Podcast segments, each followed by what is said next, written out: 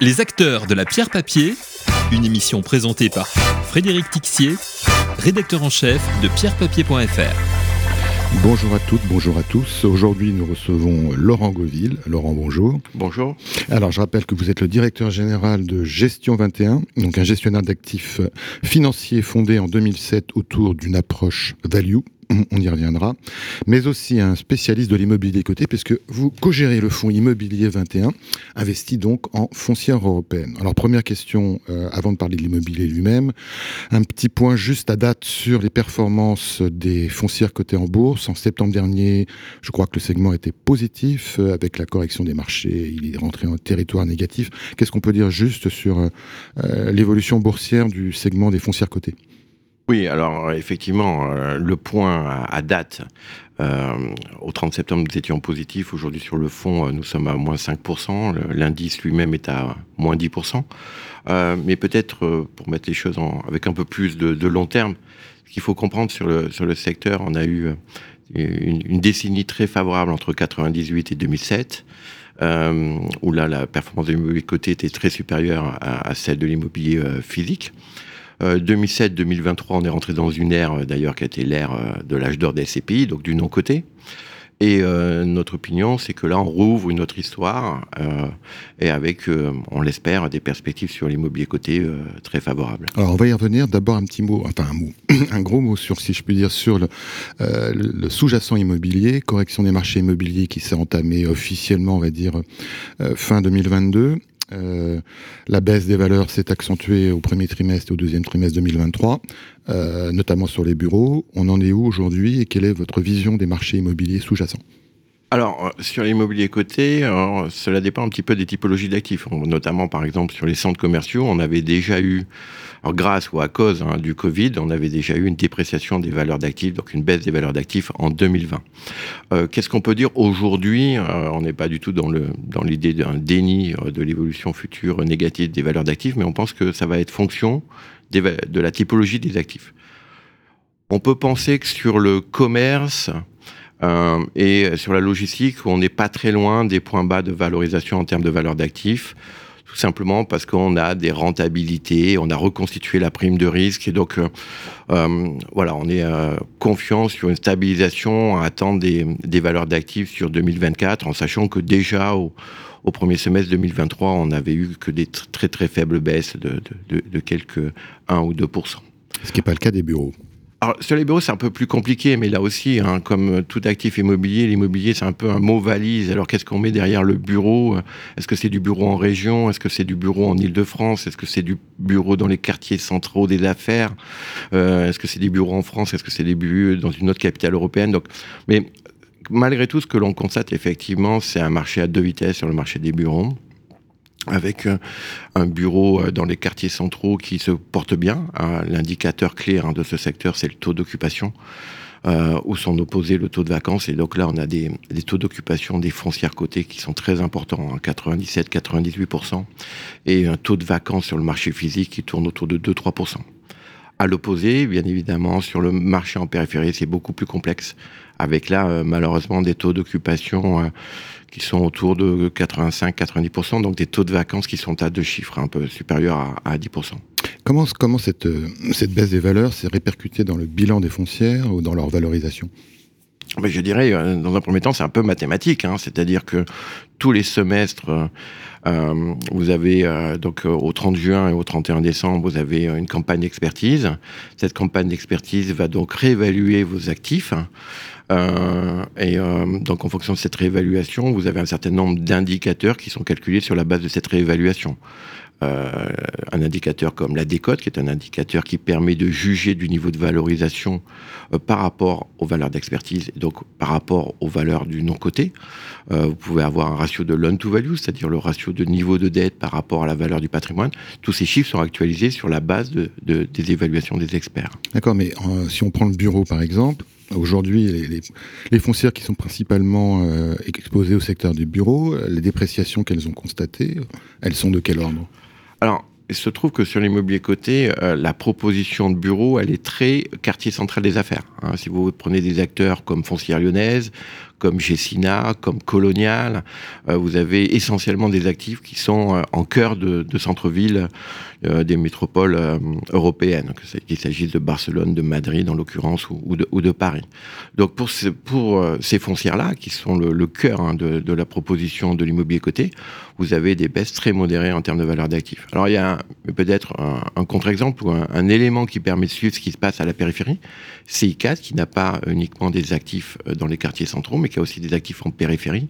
Et là, on voit que les choses se compliquent. En tout cas, les taux d'occupation euh, euh, sont là autour de 87%, 88%, c'est-à-dire effectivement des, des taux de vacances d'une dizaine de pourcents. Et en termes de valorisation, ça a donné quoi?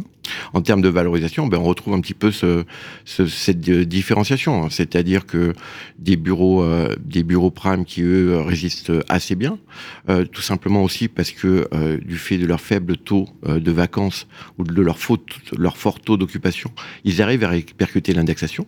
Donc l'indexation, hein, c'est un peu le, le, le, papier buvard de la hausse des taux. Hein. ça absorbe une partie de la hausse des taux. Elle, elle fonctionne vraiment l'indexation? Alors, elle, est euh, aujourd'hui à date, en tout cas, elle fait plus que fonctionner. Hein. Les, les, les, publications du, du, premier trimestre, du second trimestre, et aujourd'hui, là, on a les, publications du troisième trimestre, attestent d'un passage de l'indexation avec des croissances organiques qui sont de 6, 7, 8% en fonction des, typologies d'actifs. Donc oui, l'indexation, ça passe bien. Donc aujourd'hui, les foncières, côté en bourse, elles ont, euh, je une activité et euh, elles sont relativement saines ou est-ce qu'au contraire, elles souffrent de la crise de dévalorisation immobilière Alors, en fait, il y a deux, y a deux clubs. Est-ce qu'elles sont concernées en fait? Euh, Vous avez des, des, sociétés qui ont, sont arrivées. Euh, la chance pour pour l'ensemble du secteur, c'est d'arriver avec un cycle d'occupation qui est très élevé, c'est-à-dire une hausse des taux, mais dans un contexte où on peut passer l'indexation. Donc, comme je l'ai rappelé, c'est quand même déjà un élément de modération de l'impact de la hausse des taux, tant en termes de cash qu'en termes de valeur d'actifs. Hein. C'est bien pour ça d'ailleurs que les actifs qui ont du mal, parce qu'ils sont vacants, à répercuter l'indexation, puisque vous n'avez pas de locataire, donc vous n'allez pas répercuter l'indexation, ben, eux creusent en termes de valorisation. Hein. C'est pour ça que nous, on est assez euh, pessimiste sur la partie bureau périphérique que l'on détient à 1 ou 2% dans le portefeuille euh, de façon très symbolique. Euh, donc euh, ces dossiers euh, qui n'ont pas de sujet d'endettement, bon bah ils vivent sereinement et c'est essentiellement le retail aujourd'hui. Euh, à l'opposé, vous avez des, propositions de, de, foncières, notamment de résidentiel, où là il y a un sujet où il y a alors l'application de de, de, de l'endettement, c'est la nécessité de vendre. Et on sait qu'aujourd'hui, c'est un peu plus compliqué. Pourquoi? Parce que le marché attend des repères de stabilisation sur les taux d'intérêt pour retrouver de la liquidité. Alors, bon, juste un petit mot en passant sur le, sujet des CPI qu'on avait abordé hors, antenne, si je puis dire. Euh, bon, je vais pas revenir sur le, sujet des CPI, baisse de, des prix départ d'un certain nombre d'acteurs. Euh, est-ce que aujourd'hui, donc éventuellement un problème de liquidité, ce qui n'existe pas donc sur le côté justement, est-ce que le problème des CPI, c'est pas qu'elles ont finalement trop collecté, trop acheté, et qu'on se retrouve dans un marché où effectivement il y a moins de transactions, donc un problème de contrepartie? Si vous voulez, moi je suis un acteur, enfin j'ai une expertise depuis un, quart de siècle, enfin depuis 25 ans sur l'immobilier coté, donc je suis moins enclin à, donner des, billets d'humeur sur, l'immobilier non coté. Mais qu'est-ce qu'on peut... D'abord, la période, je pense, est, intéressante pour les CPI en termes de réflexion.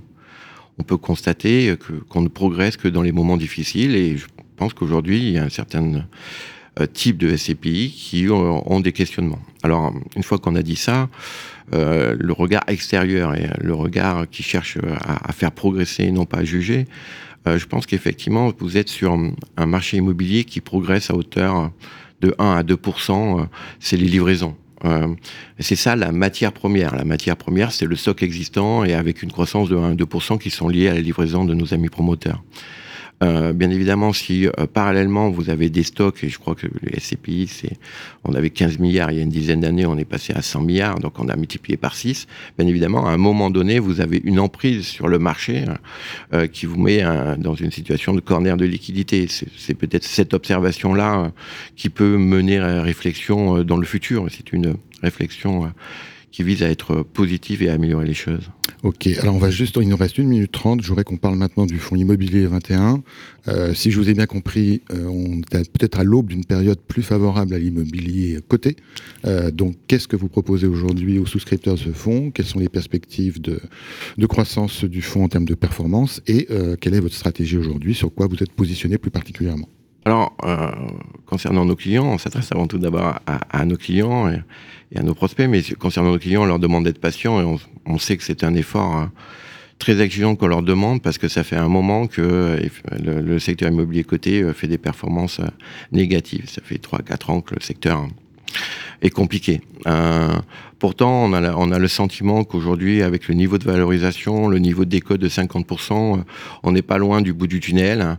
C'est quelque chose qu'on avait observé en, en, en 2008-2009 avec un niveau décode de 50%. Les gens qui ont été patients, et une fois de plus, c'est pas facile d'être patient, je, l'avoue, euh, ont été récompensés. Euh, pour les clients qui ne sont pas investis, qui sont donc euh, prospects, bah, c'est une chance exceptionnelle de pouvoir entrer sur un secteur qui décode de 50%, qui a fait de très bonnes performances économiques et de très mauvaises performances boursières. Donc euh, on peut s'interroger à un moment donné. Je pense que l'économique et le boursier se rejoignent. Donc euh, voilà, là euh, également pour eux, c'est vraiment un secteur à regarder et c'est ça sur lequel je, veux insister aujourd'hui. L'immobilier côté, il faut vraiment regarder cette typologie d'actifs. Quelle, quelle, classe d'actifs en particulier? Le commerce, le, pas le bureau, j'imagine. Enfin plutôt le commerce, la logistique. Bah, si, vous, si, vous, regardez aujourd'hui la construction du portefeuille immobilier 21, effectivement le, le, le, retail, le commerce occupe une, une, grosse part du portefeuille. on on est aussi euh, également euh, sur la logistique, même si après, nous, on a l'angle de valorisation qui nous demande d'être sélectif. Et puis, on a du résidentiel allemand qui euh, complète le portefeuille avec de la santé. Sur le bureau périphérique, effectivement, on a une location très marginale pour les raisons que j'ai évoquées préalablement. Une, foncière plus particulière à citer pour finir? Le portefeuille immobilier 21, c'est la plus belle des foncières parce qu'elle a un effet portefeuille. Et c'est, euh, vous savez, nous, on croit beaucoup à l'effet portefeuille. Et je pense que l'immobilier 21 répond à ce cahier des charges. Eh bien, les auditeurs auront compris. Euh, Laurent Godil, merci beaucoup. En prie. Les acteurs de la pierre papier, une émission présentée par Frédéric Tixier, rédacteur en chef de pierrepapier.fr.